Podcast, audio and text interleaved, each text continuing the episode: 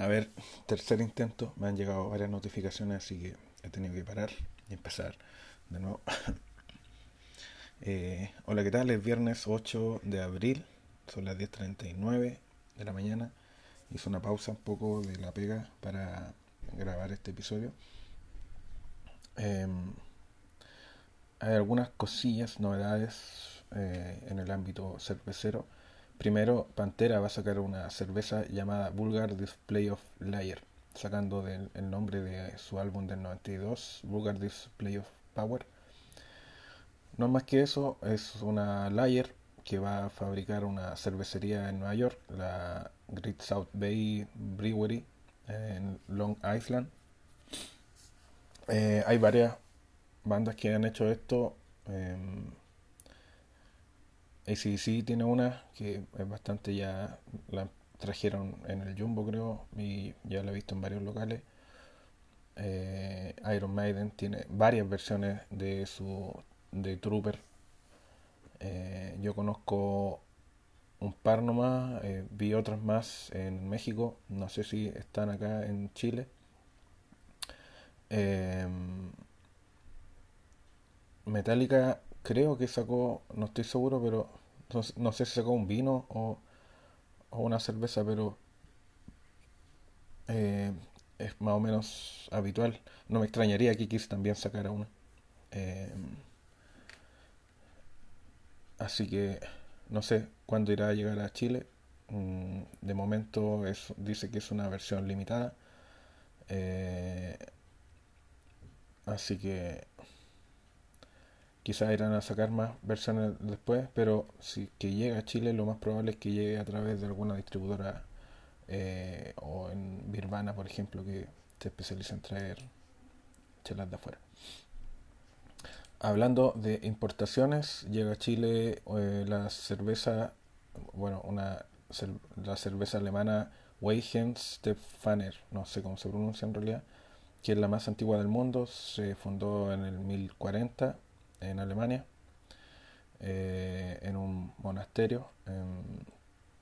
lo trae una importadora, un sitio que yo no conocía, Goal Chile, Goal como Goal de Goal de en inglés, chile.cl. Em, y creo que lo van a distribuir en bares y restaurantes, así que eh, cuando la veas, cuando veas esta chela, eh, pruébala porque para saber cómo, cómo eh, qué sabor tiene la cerveza más, más antigua del mundo. Hablando de eso, estaba escuchando un podcast del el otro día, ayer creo, sí, ayer, de la historia de los pubs en, en Inglaterra, cómo empezaron siendo eh, eh, productores, digamos que tenían el barril ahí mismo, en ese mismo, en el sótano, y vendían solamente su propia cerveza. Ah, y luego fueron, claro, modernizándose como ocurre siempre. Algunos que se volvieron cadena tipo McDonald's ahora. Eh, pero aún así existe la tradición de que vender tu propia chela sería como brew pubs. Eh, después eh, agregaron más temas culinarios con los gastropubs eh, acá en Chile, Brew Pubs estaría, que conozco yo, eh, que venden su propia chela, eh, sería la SOT, que está camino a Melipilla, HBH, que está en Ñuñoa, Bar tiene, tiene sus propias chelas Bar ayer fui a, al que está en Manuel Montt, no lo conocía, todavía está el tema de las degustaciones el bar que está al lado, eh, la Fuente Caburga, tiene más gente. Mm, el que el bar que está en Manuel parece que no es muy conocido o no sé, la gente no, no para mucho ahí. Habían tres mesas. Cuando yo llegué había una sola mesa ocupada. Después cuando yo me instalé yo, más fueron llegando un poco más de, creo que dos o tres mesas más, pero tienen un segundo piso que estaba completamente vacío, así que eh, espero que la, la, cerveza de ahí es buena, eh, las pizzas son muy ricas. Eso sí, la mesera parece que le faltaba un poco de experiencia porque no era un poco, un poco lenta, pero creo que es cosa de que con el tiempo vaya mejorando. En, en ese sentido, el, el, el que está en Italia se lo pasa lleno, eh, que es una buena señal porque eso te dice que los ingredientes se van a mantener frescos. Eh, hay varios meseros ahí porque, claro, por lo mismo, porque tiene más demanda, tiene más, más personal también, así que eh, creo que igual es recomendable ir al Bar está al, frente de una iglesia bien llamativa, tipo gótica, no sé si es tipo gótica, pero me, suena como a, como arquitectura de Gotham. Eh, está ahí, eso sería Valenzuela Castillo, creo que es la calle que está en la esquina con Manuel Montt. Así que eh, si quieren comer una buena pizza de bar, eh, se los recomiendo. Em, sobre emprendimiento hay un hay una hay un tema de de, em, de cómo eh, las empresas los emprendimientos de cerveza de 50 solamente 4 eh, trascienden, se abren 50, solamente quedan 4. Esto es en Perú, sí, no, no, acá en Chile, pero no me extrañaría que acá pasara algo similar, eh, dado que en Latinoamérica tenemos la manía de ahogar, ahogar al emprendimiento del emprendedor. Eh, y bueno, entre las razones por las que dicen eh, que estas esta cervecerías no llegan a pasar los seis meses, está la poca experiencia en hacer cerveza. Mm, puede ser que tú tengas las ganas nomás, pero no cachas mucho. Y el tema de manejar un negocio que ya deja de ser un hobby y pasa a ser un, un trabajo. Así que eh, esas son las dos eh, razones. Yo creo que le agregaría más razones que están el exceso de regulaciones, eh, lo caro que son las patentes, eh, lo complejo que es el sistema de patentes, porque una cosa es vender cerveza, otra es fabricarla, otra es distribuirla, eh, cuánto hay que pagar para poder hacer, para empezar la inversión inicial siquiera. y bueno, los equipos, las cosas que se necesitan no son baratas. Ya para un casero, un cervecero casero, la inversión inicial es de 100 lucas. Imagina, eh, parte de 100 lucas, porque puede ser más. Eh, imagina cómo será abrir un, un, bar eh, con tu propia chela y aparte de tener que pagar montonera de burocracia, tienes que pagar también todos los equipos para hacer fabricar la cerveza, los equipos para eh, las llaves, por ejemplo, el sistema de tubería, eh, el mismo bar, no son caros, mesas, todo lo demás, mesas, sillas, todo eso vale plata, se suma.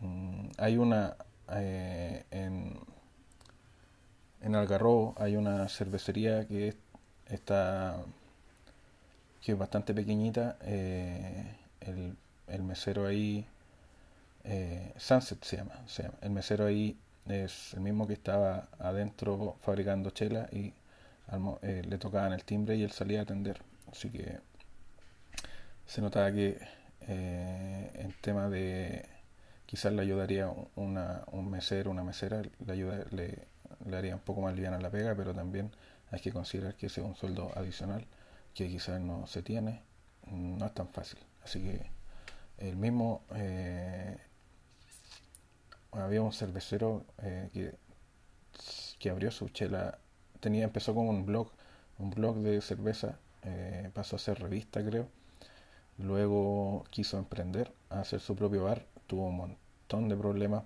sobre todo el tema de patente, porque tenía patente para vender cerveza, pero no para fabricarla. Le clausuraron el local por eso, eh, después tuvo, consiguió la patente, le dijeron que el espacio que ahí tenía no debería funcionar porque cualquier persona podía entrar o algo así. Eh, porque tenía el bar en el segundo piso y la cervecería en el primero. Entonces la gente entraba y veía los equipos. Y parece que eso no le gustó a las autoridades, así que tuvo que cerrar de nuevo, eh, hacer la chela en otro lugar. Todo eso suma y suma y suma más gasto.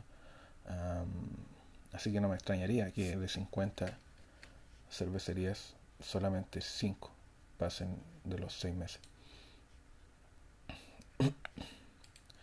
Hablando de errores, cuando yo empecé, empecé como un amigo, no empecé solo. Se nos ocurrió hacer chela, vimos varios videos en YouTube, eh, bajamos libros, leímos caleta, eh, había sitios en español, en inglés, pero fallamos en varias cosas. Lo primero fue la olla. La olla que conseguimos no tenía la llave que, lateral que tienen ollas normales para hacer cerveza, las que vienen listas.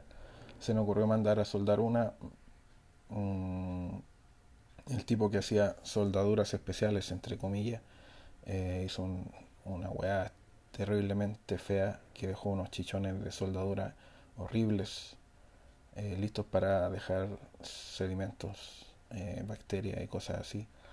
Em, el fermentador que teníamos era bastante pequeño. Em, era de vidrio, lo único bueno que, tenía era de vidrio. Y, al final la primera cerveza que hicimos eh, no quedó mala, pero tampoco quedó buena. Quedó, tenía mucho sedimento, tenía, estaba sobrecarbonatada, no calculamos, de hecho no calculamos la cantidad de azúcar que debería tener eh, la dextrosa para Em, para la carbonatación. Uno calcula más o menos, bueno, ahora aprendí eso, pero en ese momento pensé que como era una receta prefabricada de las que venden en, la, en, la, en, la, en el mundo cervecero, en, eh, en estos locales que, que venden suministros para hacer cerveza, ingredientes, pensamos que la cantidad que venía era la justa, pero no, hay que calcularla. Eh, no siempre lo que te venden dentro de una receta prefabricada es lo que tú necesitas. A veces necesitas más, a veces necesitas menos. Así que mejor comprar eh, por kilo y ocupar lo que tú vas a necesitar según tus cálculos. Hay aplicaciones que te hacen ese cálculo, así que tampoco es una cosa muy complicada. Eh, si no te gustan las aplicaciones, también hay, hay webs que te permiten hacer ese cálculo. Hay, hay Excel que tú puedes bajar también que vienen con las calculadoras listas, así que eh, no es para nada complicado. Eh, lo otro que fallamos fue en el tiempo, nos demoramos mucho en hacer todo, porque bueno, la primera vez uno se demora mucho en hacer todo. ¿Qué pasó? Al final nos aburrimos. Ah, la tapa que te venden también. Hay, un, hay dos formas de poner tapas eh, de corona. No, hay, varias en realidad, pero manual, manuales yo conozco dos. Una cosa que parece eh, el logo de Batman. Eh, esa fue la primera que la que compramos, era la más baratita y como es cosa barata eh, fue un error porque a veces se pone la tapa queda mal puesta, queda media torcida y salía gas por ahí. Eh, luego, así que no, con eso eh, fue como el basti sobre de mi primera experiencia. Pasó un tiempo, le comenté eso a mi señora eh, pasó bastante tiempo porque ya después eh, ya no estaba soltero, así que hablé con mi señora del tema, eh, los fallos que había tenido y más o menos ya tenía en mente cómo solucionarlos porque uno aprende de eso. Así que me dijo ya, pues, intenta. Que me pidió que, que comprara el curso sí porque no bastaba con la con lo que uno había estudiado, pero no, con esa plata, las 30 lucas que valía el curso, preferí invertirla en mi equipo. Salió más de 30 lucas, claro, pero por lo menos eh, ya tenía todo en mente. La olla la compré lista, sin tener que estar lidiando con soldaduras o soldadores rancios. Eh, la tapadora que compré eh, es tiene un, una guía vertical que es imposible que la tapa quede mal puesta, así que también compré un, un árbol para eh, destilar, para secar eh, las botellas. Eh, manejo, ahora tengo una, una, una, balanza de cocina que con la que manejo la cantidad de gramos que necesito de lúpulo, de azúcar, todo lo demás, así que ahí se acabó ese tema de las imprecisiones tengo un refractómetro también que me permite medir la, cantidad de alcohol eh, que va a tener eh, resultante la cerveza. Tengo em, unos filtros también para que el lúpulo o el, el grano tampoco eh, deje la cerveza demasiado turbia. Así que todos esos errores cometidos la primera vez eh, se solucionaron. ¿Qué otro error cometí después? Cuando ya hice mi primera chela fue todo un, éxito. seguí usando la, la, primera vez que hice yo solo usé un kit que venía a la receta lista para pero después de eso la fui modificando de hecho la levadura que venía en el kit no me gustó mucho, me cambié de levadura. Eh, después se me ocurrió hacer una porter. Eh, ahí cometí un error.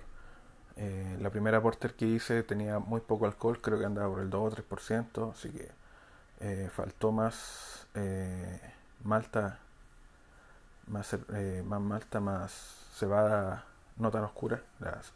mientras más tostada, menos fermenta, así que pero ya solventado esos errores, creo que ya las cosas fueron, aparte con el tiempo uno ya se va mecanizando, lo, los errores ya no, o sea, no te demoras tanto en hacer, ya te sabes los pasos de memoria, así que vas ahorrando tiempo también. No te pasas un día completo en hacer una sola cosa. Y, y bueno, eso, la experiencia enseña bastante. Y bueno, aquí, también hay que empezar por comprar equipo especializado, no, no tratar de hacer todo eh, tan artesanal, porque primero deberías, deberías saber si vas a mandar a soldar algo, saber que el soldador sea bueno y no un chapuza. Em, eh, ah, sobre eso también hay un artículo sobre los fallos al hacer cerveza, este tema de eh, habitual parece. Eh, lo primero es que leas un libro, las recomendaciones que te dan acá. Por lo menos uno, yo me acuerdo haber leído varios. Lo otro es que el equipo no es barato, es lo que decía recién. es mejor invertir en buenos equipos al tiro, sobre todo en, lo que es la olla, que es lo más caro. También el fermentador es caro si es que tú te compras uno de inoxidable. Eh, lo demás puedes ahorrar un poco comprando cosas en AliExpress que son para, para hacer cerveza. Eh, es normal que falles las primeras veces, hay que tener paciencia, eh, hay que hacer las cosas lo más simple posible. el método Brewing a creo que es el más indicado para empezar eh, significa eh, cocina o mezcla en una bolsa. Esta bolsa es especializada para hacer cerveza. La venden en AliExpress con distintas medidas según tu olla. Y lo que hace es una, es una bolsa de filtro, no sé qué material es, creo que una tela funciona como filtro. Eh, es bastante simple ese proceso. Hay, de hecho, hay videos en YouTube que lo hacen eh, que te lo explican de forma gráfica. Eh, la sanitización es muy importante, es muy importante. Tienes que comprar los productos que son para eso. Eh, si no mantiene todo sanitizado, la cerveza va a quedar, se va a picar, va a tener un sabor horrible. Había un mito no sé de dónde salió ese mito de que en la cervecería metían perros, cosas así. Eso es imposible, no puede suceder. Por experiencia propia, yo sé cuando he probado cervezas que no voy decir la cervecería, o sí, da lo mismo, ya pasó. Eh, después del terremoto, el HBH sacaba una cerveza que parecía vinagre. No sé qué problema tuvieron, justo no sé si el terremoto fue coincidencia o no, pero eh, pasó varios meses luego de, eso y lo lograron corregir, pero eh, me decía un cervecero maestro de la, de la que si te sale mala la cerveza por contaminación, es hora de botar el, botar el fermentador porque ya no te sirve. No hay forma de volverlo a arreglar. Y ahí pasamos al fermentador plástico, que bueno, en estas recomendaciones no te lo recomiendan porque obvio, eh, mejor usar uno de, inoxidable o de vidrio. Eh, yo sigo usando uno de plástico, hasta ahora no me ha dado problemas, pero hay que mantenerlo siempre limpio, hay que cuidar de no rayarlo porque en esas rayaduras también eh, se pueden quedar algún, alguna bacteria o, algo, o se puede formar bacterias que luego te echan a perder la cerveza. Aunque diga también es dice que es de uso alimenticio. Eh, hasta ahora sabemos que no existe eso, los plásticos siempre terminan mezclándose un poco con, eh, con el contenido, pero bueno, no tengo el dinero para un, un fermentador de inoxidable y además tampoco tengo el espacio, el fermentador que tengo es bastante liviano, así que lo puedo mover cuando necesito moverlo, ¿sí? por eso eh, creo que a corto plazo no lo voy a cambiar. Eh, el otro, bueno, tener paciencia, obvio.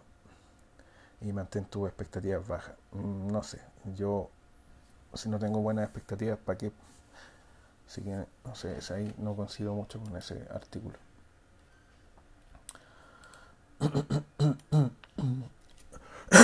La gente de Valle, o de por ahí, eh, mañana en la plaza, mañana y el domingo, el 9 y 10 de abril, a partir de las 13 horas van a tener una fiesta chelera, bueno, una exposición de varias cosas, de, cosas artesanales parece. Pero bueno, si estás por ahí cerca, anda a darte una vuelta, hay cervezas del sector, eh, en general cervezas locales, así que date una vuelta y después cuenta qué tal. Eh, eso sería todo por hoy, ya son 20 minutos, no tengo la técnica vocal para hablar tanto tiempo sin cagarme la garganta. Así que hasta la próxima. Chao.